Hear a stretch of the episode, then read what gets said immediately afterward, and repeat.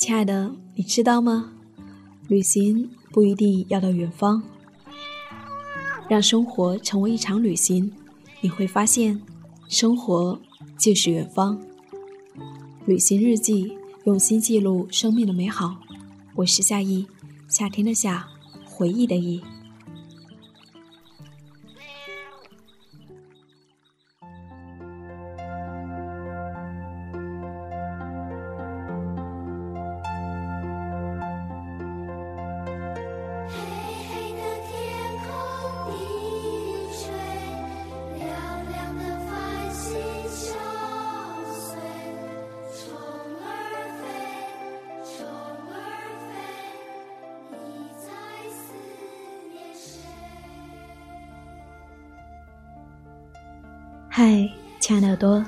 好久没有见面了，最近你过得还好吗？我是夏意，夏天的夏，回忆的忆，很高兴我们又在一起度过一段美好的时光。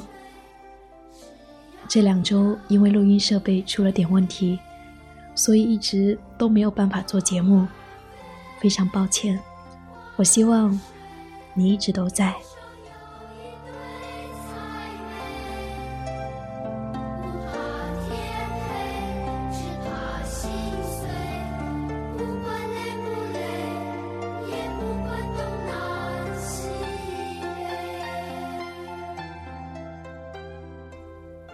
这两年来，我在周末的时候会去做义工。我所在的这个义工组织，它比较特别，它是一个专门服务癌症晚期患者的组织。所以，在做这一份义工服务的时候，我常常要面对他们的死亡。在这两年的服务中，我走进一个个家庭，了解一个个故事，我听着他们的诉说，跟着他们一起哀伤。快乐。如今，这些所有发生过的事情，都在我的记忆中收藏。他们就像我在旅途中遇到的那些人，点画充盈着我的人生。在他们每个人的身上，都有着自己独特的人生故事。我真的很幸运，我能够陪着一些人走完他们生命的最后旅程。这些故事。常常让我感动，也带给我许多美好。我希望将这一份美好也传递给你。二零一四年五月十九号，我写下这篇日记，我想念给你听。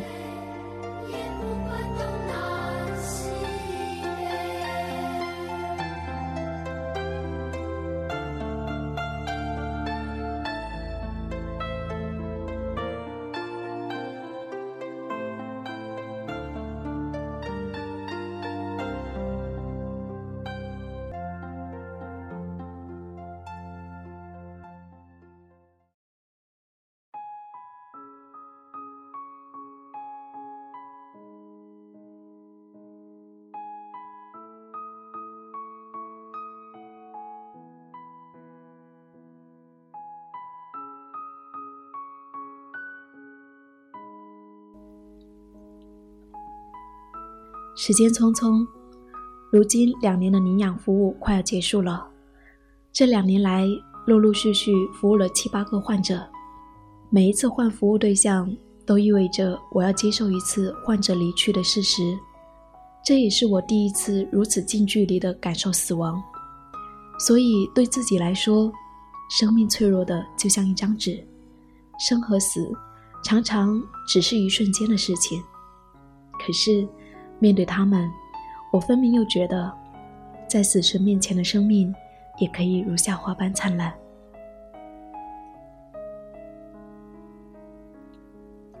他是我的第一个服务对象，在探访之前，我就在想象，癌症患者是什么模样，是不是也像我们电视上看到的那样，充满着无尽的忧伤呢？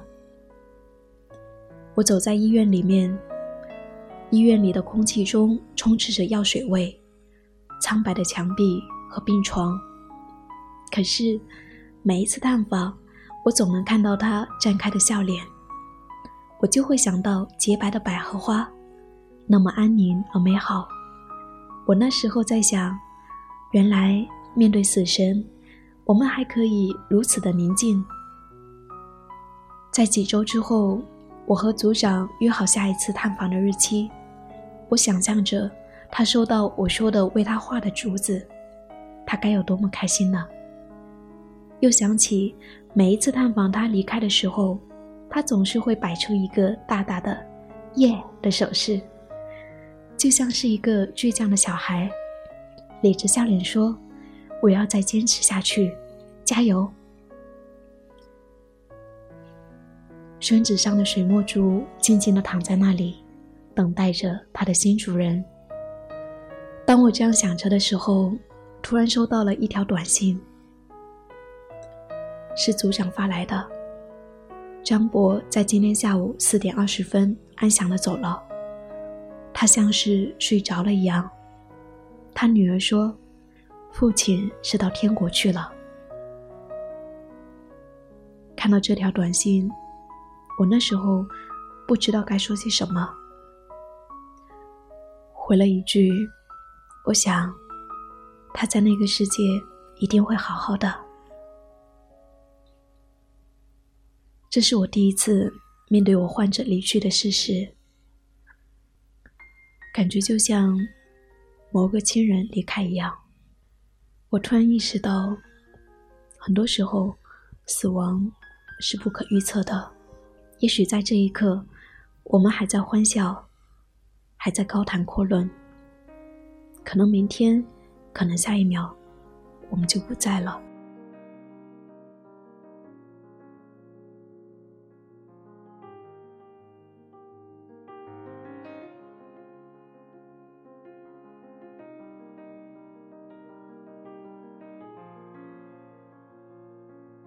第二个故事。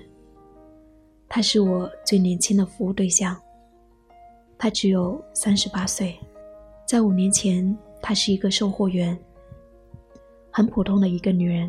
她家里有一个男孩，一个女孩，正在上初中。那时候，她一心想着跟丈夫一起为家庭好好奋斗。在三十多岁的年纪，这也是一个女人成熟美丽的阶段，没有了花季的青涩。经历了各种生活的曲曲折折，岁月已经留给这个女人最美好的礼物——成熟美。可是生活就是一个爱开玩笑的孩子。就在那时候，她被查出了乳腺癌。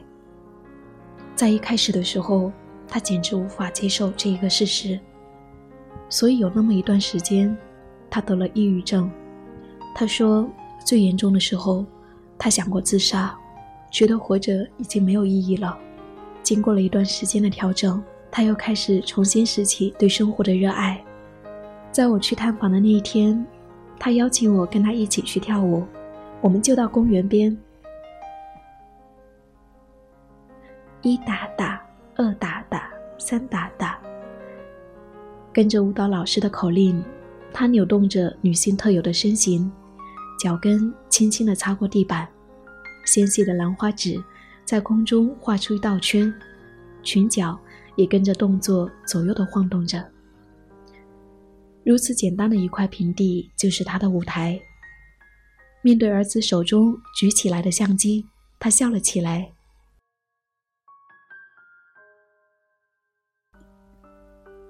她也是一个喜欢旅行的女人。当初身体好的时候。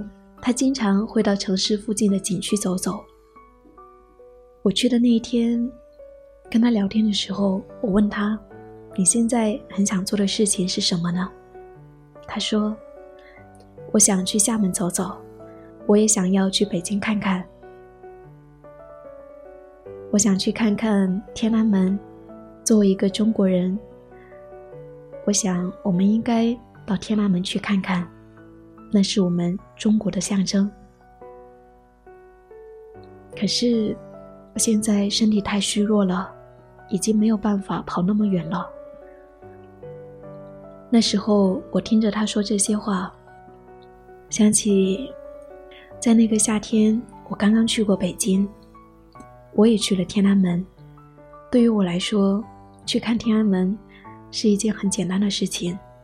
那时候，我并不觉得去看天安门是一件多么有意义的事情。如今，听到他说的这番话，原来我那时候看的天安门，竟然是一位癌症患者最后的愿望。可是他是没有办法实现的，而我是多么幸运呢？我们现在还这么年轻，我们有着健康的身体，我们可以去努力实现我们的梦想。我们想去哪里，我们就可以努力的去实现。可是他却没有选择的余地，所以就觉得我们是多么幸福呢？还有最记得他说的那一句话是：“他说我活了三十多年，如今才明白，没有什么比快乐更重要了。做人就是要开心点。我之前呢就一直想要拼命挣钱，结果把自己搞得很累。”心情也并不大好。他说这句话的时候是笑着的。我知道，现在他已经找到了快乐的方式，他也不再像以前那样，每天想着的只是努力的挣钱。他如今想着的是如何珍惜剩下的每一天，如何去享受生活，珍惜当下。是不是要到这种时候，我们才明白什么对于自己是最重要的？生活总是一个爱开玩笑的孩子，它可以让一株垂死的枯木遇见春天，它也可以让一朵盛放的玫瑰瞬间凋零。我们在生活面前总是显得过于渺小，可是我们却可以选择我们生活的态度。就像我面前的她，这个在死神面前依然选择跳舞的女人。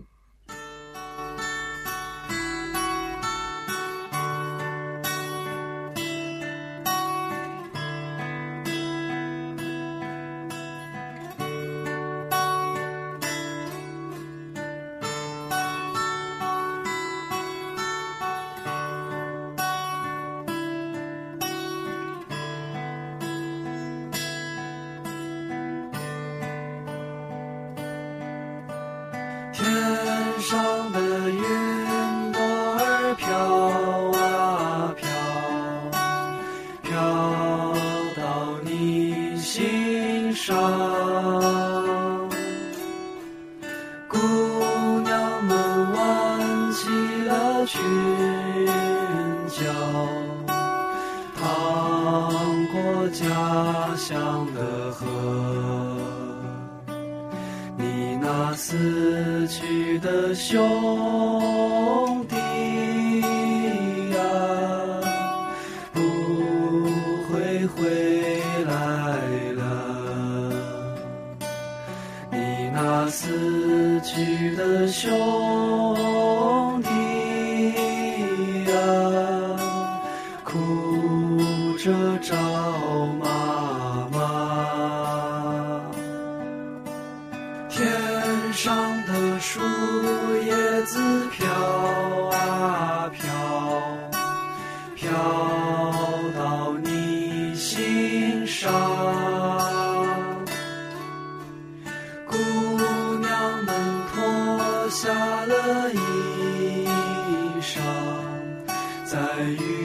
水中奔跑衰老的爸爸和妈妈，说着你听不懂的话。家门前的第三个故事，他是我现在的服务对象，在他居住的小房子里面。摆放着简单的家具。如今只剩下年过半百的妻子和他每天相濡以沫。他们的孩子都已经各自成家，为了不打扰孩子，他们还是独自在这里生活着。当初他们还年轻的时候，妻子跟他受尽了家族的轻视。不得不被迫离开大家庭。由于受教育程度比较低，最后两个人选择了以卖菜为生。靠着卖菜，他们把两个孩子养大，到现在，孩子们都各自成家。每天凌晨三点的时候，天还没亮，他们夫妻俩就会开始他们一天的生活。以前卖菜的时候，他们也曾经遇到过一些混混，那些混混会把他们的汗水钱抢走，所以有时候他们也会被打、被欺负。他们的这一生真的过得很辛劳。如今，他们已经过了六十岁了，可是到现在，这样的生活却依然在继续。前两年，他被查出得了癌症，为了筹集医疗费用，妻子一边照顾他，一边继续着卖菜的生意。常常，妻子在卖菜的时候，会接到他因为疼痛打来的电话。接到电话，妻子便会匆匆忙忙赶回家里面去。因为身体的疼痛，他也常常发脾气，可是不知道对谁发泄，便只好对着这个最熟悉的女人发泄。他的妻子却从来没有怨言。有一次，他笑着说。我用一千元给你请一个保姆，估计没有人会愿意。他的儿子就在旁边笑着说：“他呀，三千元也请不到一个肯照顾他的人，这么不好伺候，脾气还这么臭。”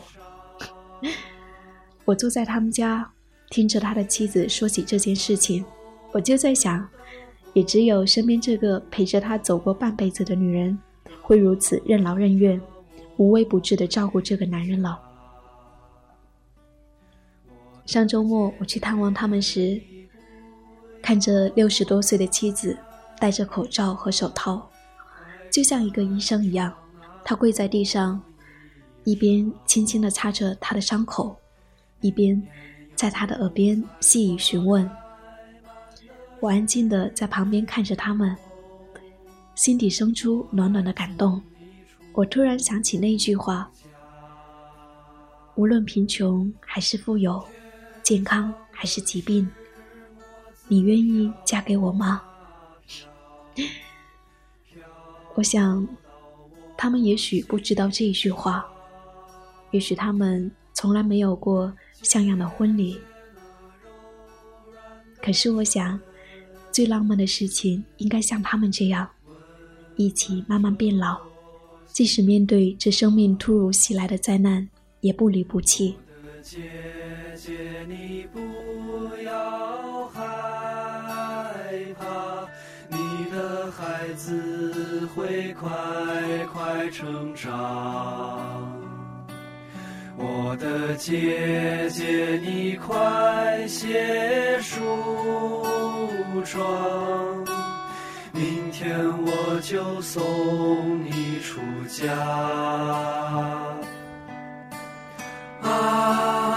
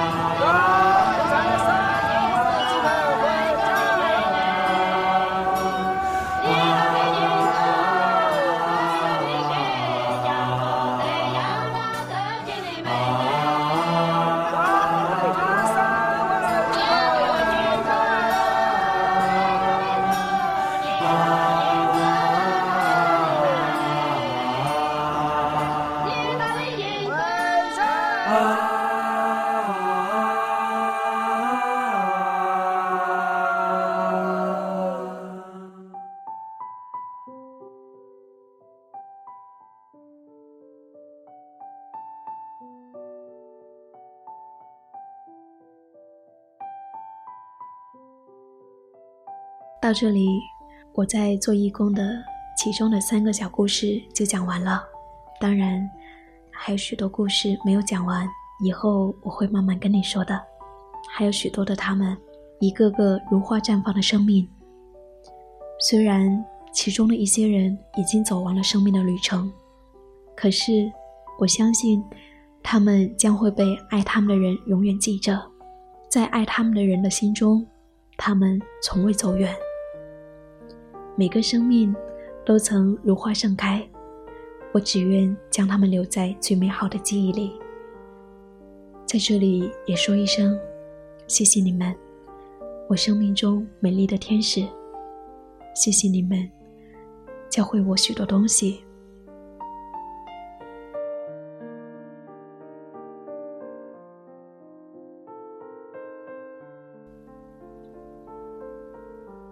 分享完这三个故事，我想起前两天的时候，有一位耳朵在微博上也跟我分享了一个故事，我看了很感动，在这边也想跟大家分享。这是一个叫做微宝的女孩写的故事。一个二十五岁的男孩，喜欢做纸模，最大的爱好是玩滑板，是一个很阳光的人，白天工作。下班接女孩回家吃饭，晚上找一起很多年的朋友们，这便是他一天的生活。女孩说：“五月二号晚上九点，他还在跟我打电话，他跟我计划着五月七号我们在一起的两周年，他要带我去看《同桌的你》，吃大餐，买蛋糕庆祝，六月再去进行我们的庆祝旅行。”可是，很不幸的是，过了两天之后，他因为突发性脑溢血离开了这个世界。女孩说：“我一直觉得我是在做梦，一个很大的噩梦。那个爱了我两年，等我毕业就结婚的人，却突然就离我而去了。这个只想踏实工作和生活的人。”这个梦想着在年轻的时候做遍疯狂的事情，到老了可以去回味的人，却再也见不到了。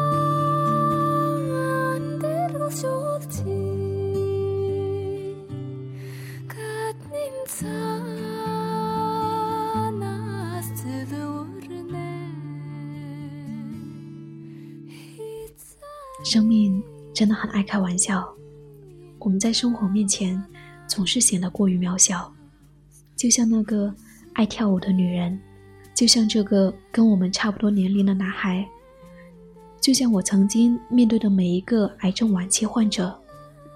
我想，我们谁都不愿意在我们身边看到这样的事情。可是，死亡本是我们生命中的一部分，就像我们能够活着一样。就像我们要吃饭、要睡觉，死亡也不过是生命中很普通的一件事情，只是我们常常无法预知我们会在哪一天离开这个世界。我们常常害怕死亡，也许是因为我们无法预知它会在哪一天到来。除此以外，我想还因为这世界上有许许多多让我们牵挂的人。因为有着牵挂，所以我们不愿离开吧。对于我来说，也许是因为做了这一份接触死亡的义工。其实，我就常常在想，也许明天我就不在这个世界上了呢？谁知道呢？可是，直到现在，你看，我还是好好的，我还能够坐在这里跟你说话，写着日记。做着我最喜欢的事情，然后就会觉得生命的每一天就像是一份礼物一样，每天清晨醒来，发现自己还好好的活着，我是多么幸福呢？我又在这个世界上多活了一天呢。然后就会想，那么我一定要好好的去珍惜此刻，把时间留给最喜欢做的事情，留给梦想，留给志愿服务，留给亲人朋友，留给爱和温暖。那么这样，即使明天我要离开这个世界，我也一定是微笑着离开的，我也是没有后悔的。看了那么多的生死，也越来越深深懂得，生命真的很短暂，过好生命的每一天，便是生命最好的状态。这生活，值得我们永远充满敬意。谢谢过去的那些日子，让自己懂得了珍惜身边每一个亲爱的人。只要还活着，我们就有理由去微笑的面对生命的一切。亲爱的耳朵。愿我们还活着的时候，好好的去爱这个世界。虽然生活里面还有许多不如意的事情，可是还有什么比能够好好活着更重要呢？突然想起一个很有趣的游戏，那也是我在毕淑敏的书中看到的。如果给自己立一个墓志铭，你会写下什么呢？我觉得这个问题，嗯。很值得思考一下，不知道你的答案是什么呢？我想听听你的答案。说了好多话，今天真的太久没有跟大家说话了。那么对于今天的话题，你还有什么想说的吗？欢迎你的分享。我是夏意，夏天的夏，回忆的忆。谢谢我的日记和声音有你相伴。当你想找一个人说说话的时候。别忘了还有夏衣哦，你可以在新浪微博或者是微信公众账号搜索 “nj 夏意”，大写的 “nj”，夏天的夏，回忆的忆，你就可以找到我啦。我很愿意做你的倾听者，也许我没有办法去真正解决你面对的困难，但是我可以去倾听，我可以做你的陪伴，我会一直在这里守候你的到来。旅行日记，用心记录生命的美好。亲爱的耳朵，我们下期再见。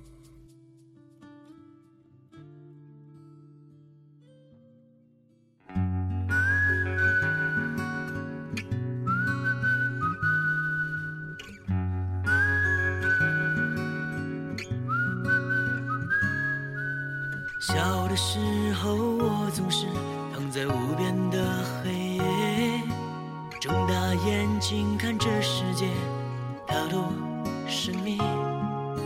我总会把星空当作海洋，把点点的星星当作灯塔的光。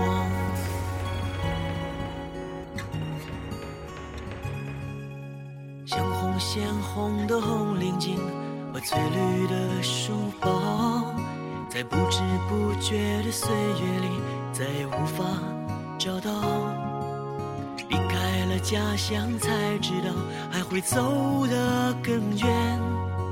付出了真正的感情，才知道承受的滋味。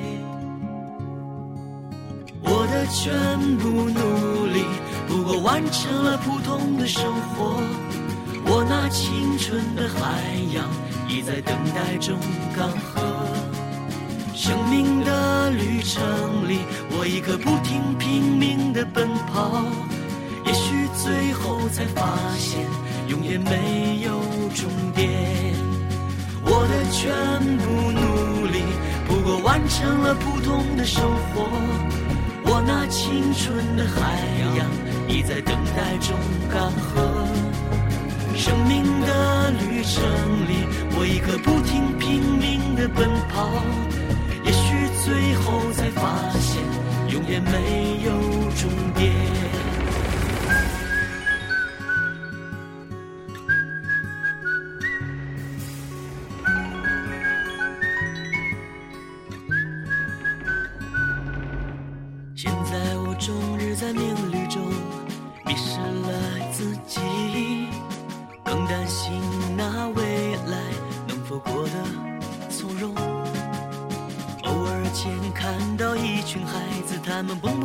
蹦跳跳地走过，我也会教他们唱一首儿时的歌谣。